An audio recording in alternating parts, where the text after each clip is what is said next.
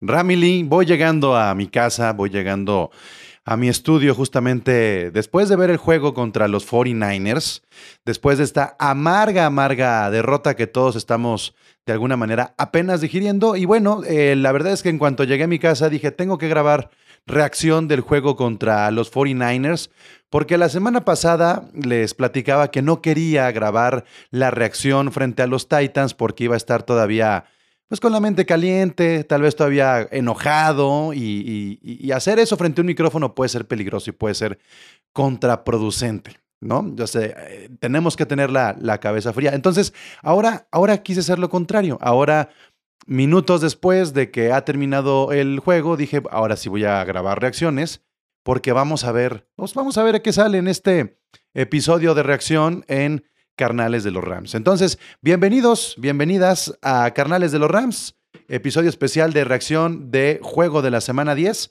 Ya saben que el podcast sale semanalmente en la noche de los miércoles o muy temprano los jueves, lo pueden escuchar en el canal de Carnales de los Rams y de repente tenemos nuestros episodios especiales y este es uno de esos. Entonces, Ramily, el día de hoy se perdió 31 a 10 contra los 49ers. El día de hoy se perdió contra un equipo que tenía récord de 3-5 y que es rival divisional. ¿Por dónde empezar cuando tenemos un juego como este? ¿De qué tenemos que hablar? Pareciera que el primer cuarto era una calca del primer tiempo contra los Titans, ¿no? Creíamos que podíamos sacudirnos lo que había pasado contra los Titans y que de alguna manera, eh, pues tenía que eh, aprender, aprenderse de los errores. Entonces tenemos que comenzar a mm, descomponer cada, cada una de las piezas de nuestros RAMs para darnos cuenta qué es lo que no está funcionando. Y obvio, tenemos que comenzar por nuestro coreback, Matthew Stafford. Híjole, Matthew Stafford. Eh, qué, cosa, ¿no? Qué cosa tener a Matthew Stafford después de la época de Jared Goff, porque estamos teniendo estos errores que pesaban y que creíamos que ya no iban a suceder solamente por el cambio de coreback. Lo que nos estamos dando cuenta es que muchos de los errores que se provocaban en la era de Jared Goff no solamente eran responsabilidad del talento de Jared Goff, sino también es este, responsabilidad del talento de la línea ofensiva, de los receptores, de los corredores y de los mismos eh, coordinadores o el mismo Sean McVay. Y creo yo que a Matthew Stafford no le está ayudando lo que está alrededor. Creo que Matthew Stafford eh, tiene una presión por ser ese coreback brillante, por ese, ser, ese coreback de jugada larga y nunca ser un coreback de dos o tres yardas. Como hoy sí lo demostraron los 49ers en manos de Jimmy Garoppolo, ¿no? Al final, Jimmy Garoppolo termina con 182 yardas y dos anotaciones, mientras que Matthew Stafford termina con 243 yardas y una anotación. Sin embargo, eh, Jimmy Garoppolo supo, Jimmy Garoppolo supo hacer un juego terrestre y ser muy efectivo con la alianza que tiene ya bien, bien sólida con Divo Samuel y la efectividad que tiene también George Kittle en zona roja. Matthew Stafford, en cambio, no. Matthew Stafford, lo decíamos en el episodio de la semana pasada, los Rams tenían el mejor em, promedio de generación de puntos por cada drive. Es decir, tenían casi el 50%, que, el 50% de los drives se terminaban generando puntos. Y lo que pasa con los Titans y lo que pasa con los 49ers es una sequía una sequía de puntos para nuestros Rams. Y eso es lo que preocupa. No solamente tenemos que preocuparnos por, por lo que pasó en el juego contra los 49ers, sino que en qué se parecen los Rams contra los Titans en casa y en qué se parecen los Rams contra los 49ers de visita. Si sumamos los puntos de ambos juegos, son 26. 26 puntos. Cuando en los cuatro juegos anteriores se había rebasado esta cifra. 38 con los Texans, 28 con los Lions, 38 con los Giants, 26 con los Seahawks. Entonces, Tenemos 26 puntos en los últimos dos juegos. Contra los Titans se podía justificar un poco, ¿no? Son estos Titans que muchos están diciendo que pueden ser eh, los, los, los, los meros meros de la AFC. Pero ¿y los 49ers? ¿Qué pasa con los 49ers? Digo, eh, ya rebasaron a los Seahawks en, en, la división, pero los 49ers estaban abajo de los, de los Seahawks. La división queda con el 8-2 de los Cardinals, 7-3 de los Rams, 4-5 de los 49ers y 3-6 de, de, los Seahawks. ¿Tenemos que preocuparnos? Mm, más o menos. Más o menos, porque los Cowboys tienen sus 7 victorias, los Cardinals tienen 8, los Packers tienen 8 y los Bucaneros tienen 6, que son los, equipos contra los que estábamos compitiendo, ¿no? E, entonces, tomando en consideración los últimos dos juegos, ¿qué pasa con Matthew Stafford? ¿Qué pasa con estos errores en las primeras yardas que se terminan entregando puntos. ¿Y cuánto pesa esto para Sean McVay? Nos estamos dando cuenta que a McVay le cuesta mucho trabajo recuperarse de estos marcadores adversos este, muy distantes. 14-0 termina el primer cuarto para los Rams. Y creo que nos tenemos que dar cuenta que Sean McVay se siente muy cómodo cuando va adelante, pero que cuando va atrás del marcador se desespera. Y Matthew Stafford no está ayudando, porque vimos y lo hemos mencionado también en el podcast, lo mencionó Troy Santiago, que Matthew Stafford está lanzando uno de cada tres pases bueno. Que vimos cómo en zona roja estuvo lanzando alto. Que vimos cómo en el slot lanza retrasado.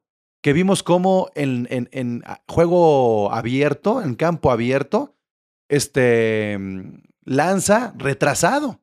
Y así fue uno de, los, de las intercepciones, lanzando retrasado. Y que cuando tiene encima la presión, se deshace del balón en la peor decisión que es tirando un costado. Casi.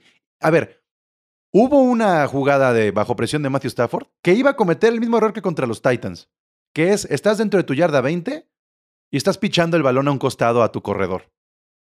Y entonces Darrell Henderson medio la rescató, pero ese picheo lo pudo, se pudo haber convertido en otro pick six. O sea, estuvimos a nada de tener dos pick six en contra. Y eso es aterrador teniendo a Matthew Stafford que creíamos que íbamos a terminar con este tipo de errores. Yo creo que lo que le hace falta a Matthew Stafford, a Sean McVay, es hacer lo que hoy hicieron los 49ers. Hay juegos donde tienes que avanzar de poco a poco. Tres yardas, dos yardas, una yarda. De hecho, esa ha sido la clave de los Patriotas en esta temporada con Mac Jones han empezado los Patriotas a construir sus ofensivas jugando de menos a más. Mac Jones tirando corto y con mucho acarreo. Mucho, mucho acarreo. Hoy Darrell Henderson tuvo cinco acarreos. Sonny Michel, cuatro acarreos. Se combinaron para un total de nueve acarreos los Rams. Para que se den una idea, Divo Samuel, que no es corredor, tuvo cinco. Eli Mitchell tuvo 27. Jeffrey Wilson, 10. O sea, ahí está la clave. Y creo que no es solamente comparar un playbook. Los Rams tienen un juego aéreo más eficiente que el juego terrestre. Pero cuando tienes que forzar el juego aéreo porque vas atrás del marcador, te termina pesando y ya no usas a Henderson o lo terminas usando a Henderson más como una ala abierta, como un receptor que como un corredor porque terminó teniendo cuatro recepciones y cinco acarreos Darrell Henderson. Y este comité que nos prometieron de Sonny Michel y Darrell Henderson, semana 10, y vaya, no, ¿eh? No ha aparecido Sonny Michel. No ha aparecido. Entonces, ahí está el caso de Matthew Stafford. Tendrá que corregir, si ahí me preguntan, tiene que corregir em, la presión. se, está, se, está, colapsando de vez en cuando la, la bolsa. Tiene que corregir. ¿Qué tiene que hacer? ¿Qué tiene que hacer cuando tenga estas presiones?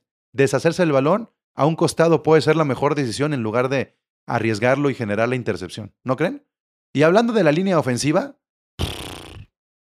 colapsando, colapsando, colapsando. Ya cuando vemos a Andrew Whitworth incluso eh, metido en los castigos, nos estamos dando cuenta que hay, que hay este, hasta cierto punto desconcentración. Entonces, la línea ofensiva tiene que darle más tiempo a, Matthew Stafford. Rivales contra los 49ers que tienen una frontal fuerte y jugadores como, como Bosa pues es, es, es, importante, es importante que usara esto. Y ahora, si se está colapsando la bolsa, tienes que correr más. Y aquí está la combinación de lo que les decía. Si no estás corriendo y dependes del pase, suceden estas capturas eh, o estas intercepciones que no deben de estarse repitiendo. Los receptores de los Rams. Los receptores, Cooper Cup, rindiendo como siempre, pero también cometiendo estupideces. Cooper Cup, 122 yardas, promedio de 11.1, lo que siempre hace, yardas después del contacto.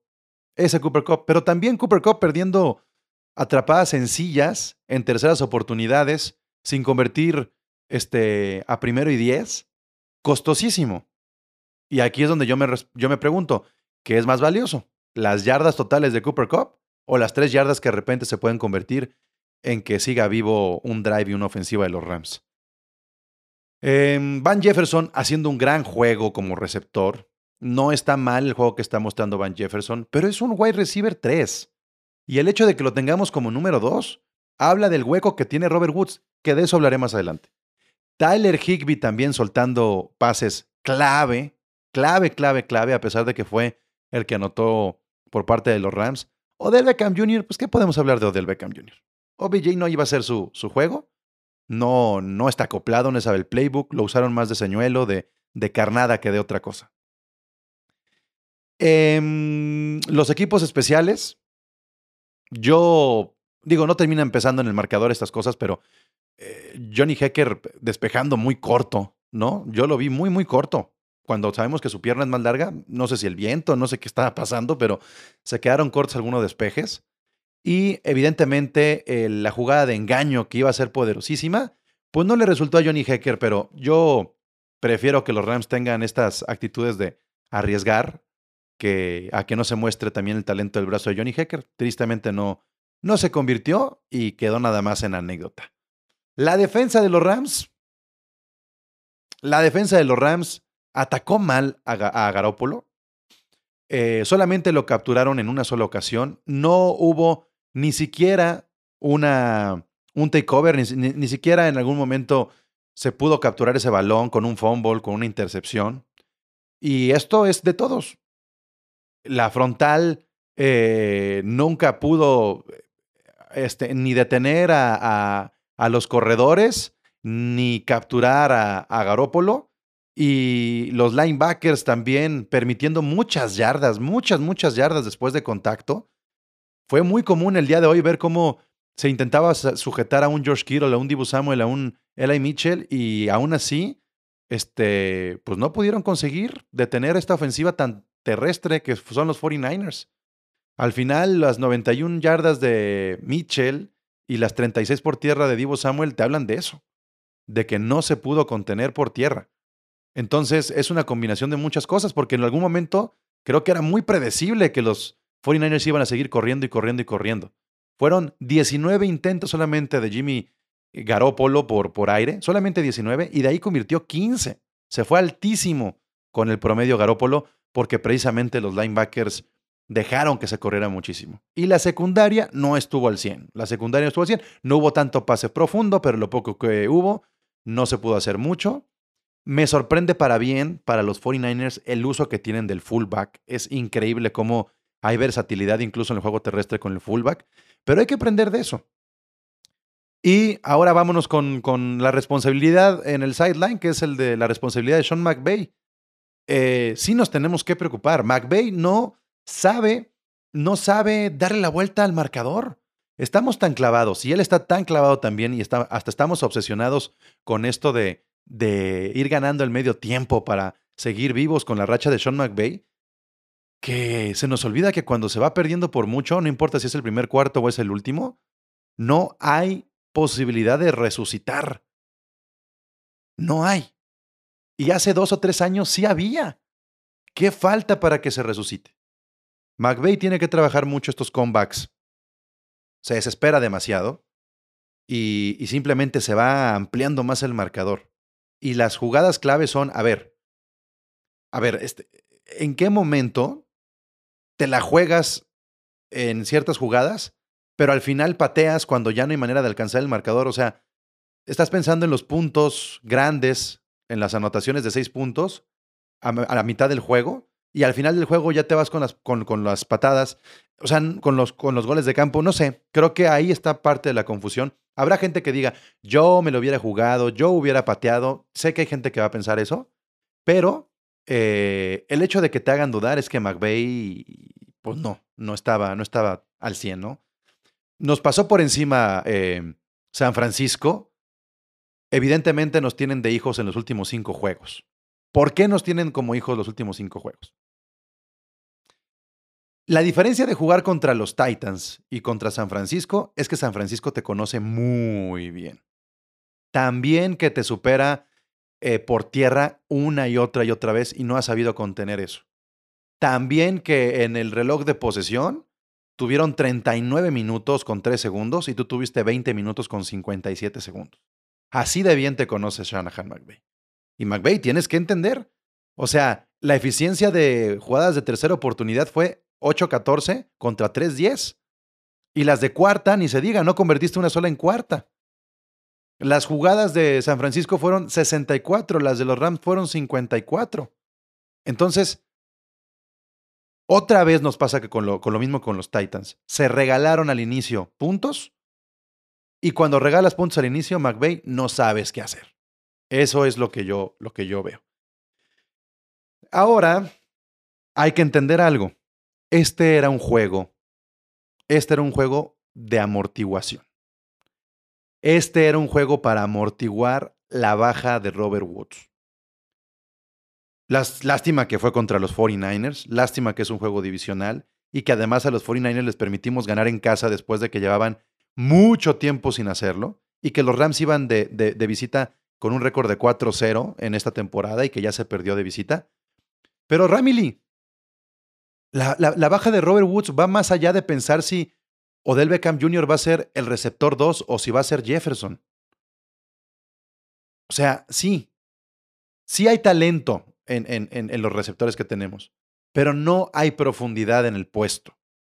No hay profundidad. Yo veía la estadística de que los Rams son la ofensiva que más veces juega eh, con tres alas abiertas, tres, tres, receptores, una ala cerrada y, y un corredor.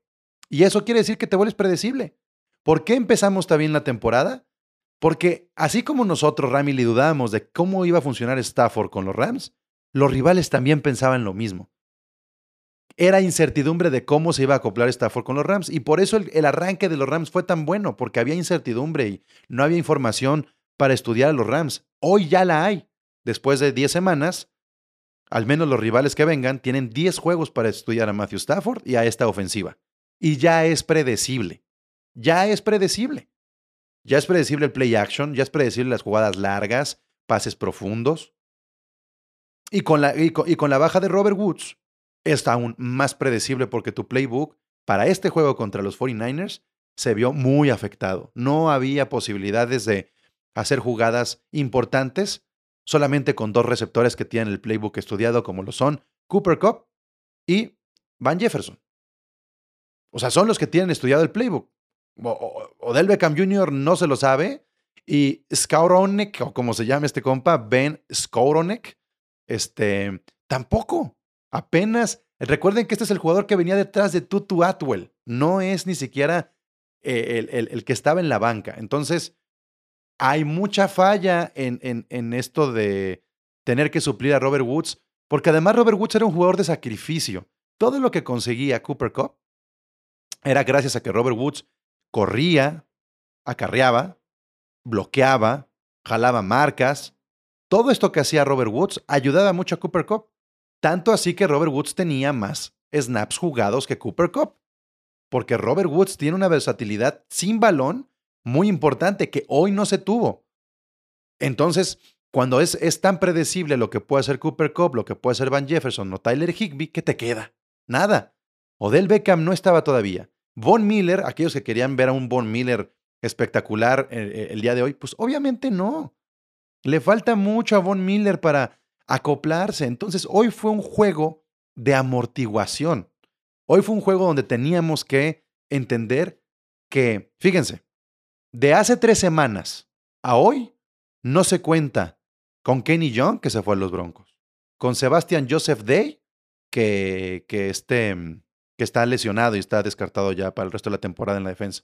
Darius Williams estuvo lesionado y apenas regresó y va agarrando ritmo. Eh, estás sumando a, Von Miller, estás jugando a, ciertos jugadores, por ejemplo, Ernest Jones está jugando un poco más, pero ¿qué me dicen de Marquis Copland? ¿Qué, qué onda? Este, no, no, no tenía tanto, tanto juego, el mismo Okoronquo. Entonces, eh, apenas están acoplando estos Rams. Yo lo que le diría a, ustedes, Ramily, es, no nos podemos desesperar. Tenemos que partir la temporada en dos. La temporada de cómo se acopló Matthew Stafford.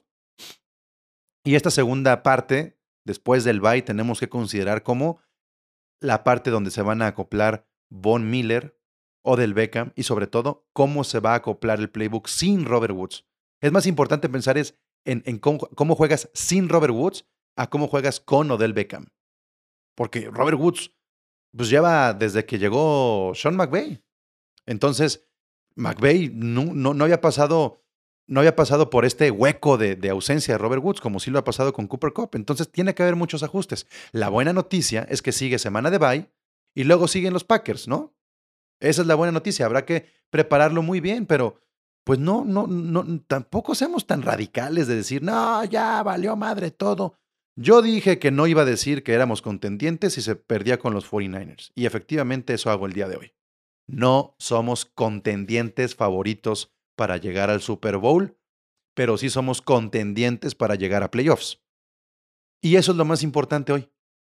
Es un paso más adelante de lo que teníamos la temporada pasada. Somos contendientes de playoffs y esa tiene que ser nuestra meta. La siguiente meta después de calificar a playoffs es pensar en ser campeones divisionales. Ojalá fuéramos sembrados número uno, pero pensemos ahorita en meternos a playoffs. Eso es lo más importante. Bien, eh, escribí por ahí en el Facebook este, que me dijeran sus análisis o opiniones también respecto a, al juego contra los 49ers para, para platicarlo por acá y ya están cayendo algunos. Me gustaría darles lectura. Emanuel Esquivel dice, de repente parece que McVeigh y Stafford buscan anotar rápido, pero si no lo logran comienzan a cometer errores, deben calmarse y ajustar conforme avanza el partido. Los castigos también están acabando, fue mal partido. Estoy de acuerdo, es lo que digo, Emanuel. Quieren, quieren ganar, quieren comerse todo por, por, por el juego aéreo y el juego terrestre lo, han ido olvidando. Darrell Henderson es muy buen corredor, muy buen corredor, pero no puedes disponer de tu corredor cuando ya tienes una diferencia de 14 puntos en el primer cuarto y tienes que jugar por aire y entonces el reloj juega a favor de tu rival, ¿no? Alan Albarrán, se abusa mucho del pase y se falla muchísimo en la primera tacleada. Ahí está, lo que dice Alan, totalmente. Es, ese es, son los dos errores más importantes, Alan, que yo, que yo coincido contigo. Abusar del pase, forzarlo porque terminas con 26 completos de 41 intentos. Y, güey, agárrenle las piernas a esos jugadores. No sé qué tengas que hacer para detenerlos, pero hubo muchas yardas recorridas después del contacto. Jorge Pablo Vega, hay que hablar de los equipos especiales, la línea ofensiva y la defensiva. Los equipos especiales, no voy a hablar de ellos porque hablo de ellos cada ocho días. No podemos regresar un solo despeje.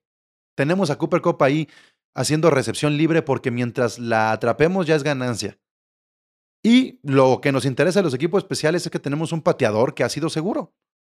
Pero de regreso o de patadas, nada. Ahora, hay que comenzar a detener el regreso de, de, patada de los rivales porque ya comienzan a, a, arrancar sus jugadas ofensivas desde muy adelante. Adolfo Montalvo Ochoa dice, Stafford muy impreciso, le soltaron tres intercepciones más, se caen en los mismos errores San Francisco nos tiene de hijos, la derrota me deja con la sensación de que, que somos pretendiente. Sí, sí, sí, sí, es la misma sensación. Pero ojo, ¿eh? San Francisco va para arriba. A pesar de que San Francisco tenía solamente tres victorias antes de los Rams, San Francisco es un equipo que va a ir para arriba. Llevan solamente dos semanas jugando con su equipo completo ofensivo.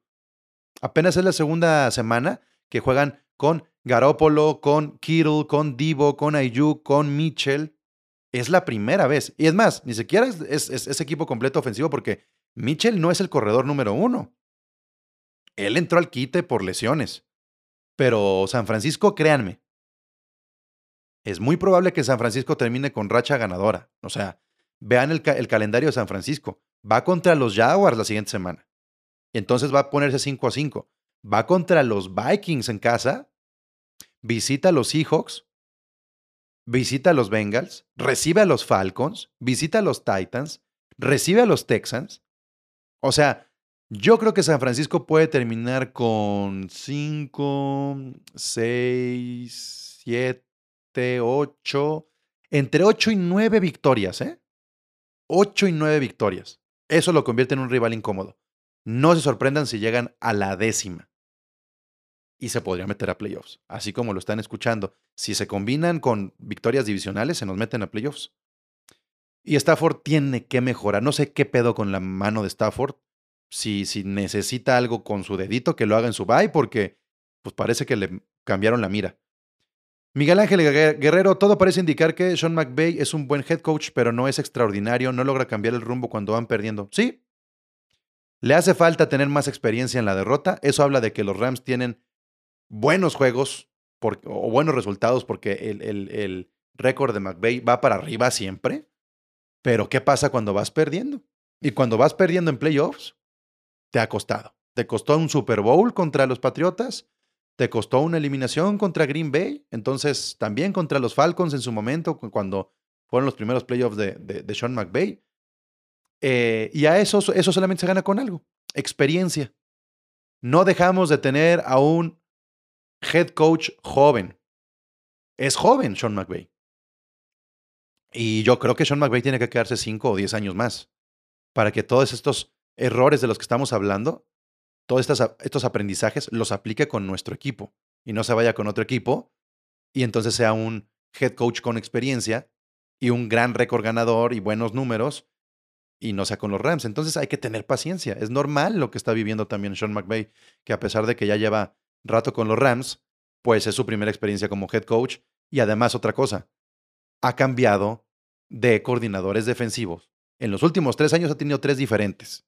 Y eso también influye. Y no por eso nos tenemos que ir en contra de Raheem Morris. Porque, insisto, este Morris no tiene el mismo talento o material humano que tenía Staley el año pasado. Ramily, pues ya para cerrar, yo nomás les diría lo siguiente. Veamos la big picture, veamos las cosas grandes. Es cierto que se le ganó a ciertos rivales, entre comillas, a modo, pero fue el beneficio del calendario. Así nos tocó este calendario. Tiene sus ventajas. Lo más importante es que el bye sirva para preparar el juego contra los Packers y se le gane a los Packers. Y si se le gana a los Packers, tampoco podemos decir que otra vez somos favoritos, le ganamos a los Bucks, le ganamos a los Packers. No. Ramily, pongan el ojo en la división. No pongan el ojo en la conferencia. Si no van a ser muchos corajes. Pónganlo en la división. Hay que perseguir a los Cardinals. Hay que aprovechar que Kyle Murray no está bien físicamente al 100% que, Russell Wilson regresó a, llorar y que los 49ers están muy atrás de nosotros para que nos alcancen todavía. Hay que ver a la división.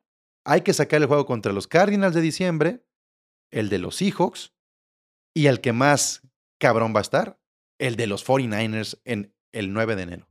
Porque si los 49ers realmente despiertan y se logran meter a la pelea divisional, es muy probable que este juego entre Rams y 49ers pueda representar lo que representó el año pasado el juego contra Arizona. Calificación a playoffs. Eso si los 49ers tienen un gran cierre y los Rams no levantan.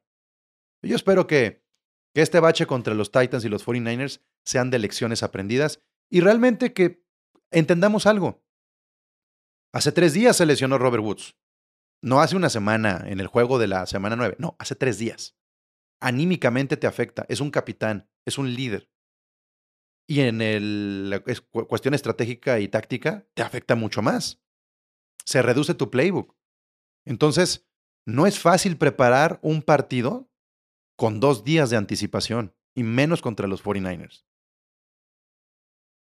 Yo espero que, que, que cuando llegue el 9 de enero, sepas que los 49ers corren y corren y corren y corren. Y que se mantenga sano nuestro equipo y que Von Miller ya haga la diferencia en, para ese momento y no veamos a Von Miller con oxígeno en la banca, ¿no? Ramily, pues eh, no nos gusta andar a cabizbajos, pero tenemos que grabar reacciones también cuando se pierde. Y eh, obviamente estaremos platicando. Eh, nos vamos a tomar un pequeño receso esta semana. Tendrá bye carnales de los Rams porque tenemos bye, ¿no? Entonces, Regresaremos la siguiente semana para platicar del juego contra los Packers y ya más relajaditos, más tranquilos. Hay que tomarnos nuestros bye. También ustedes, fans de los Rams, tómense un bye. Un bye de, de estar despotricando en las redes, de ser pesimistas, de tirarle mierda al equipo. No, tómense un bye. Tómense un bye. Para que cuando lleguen los Packers, veamos el juego y seamos menos radicales en nuestras opiniones. Yo soy Pablo González, estos carnales de los Rams, muchas gracias por escuchar. Y eh, aquí lo importante es que tenemos todavía esta marca ganadora de 7 a 3.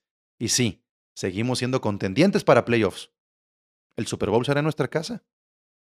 Hay que seguirnos preparando. Gracias, hasta la próxima.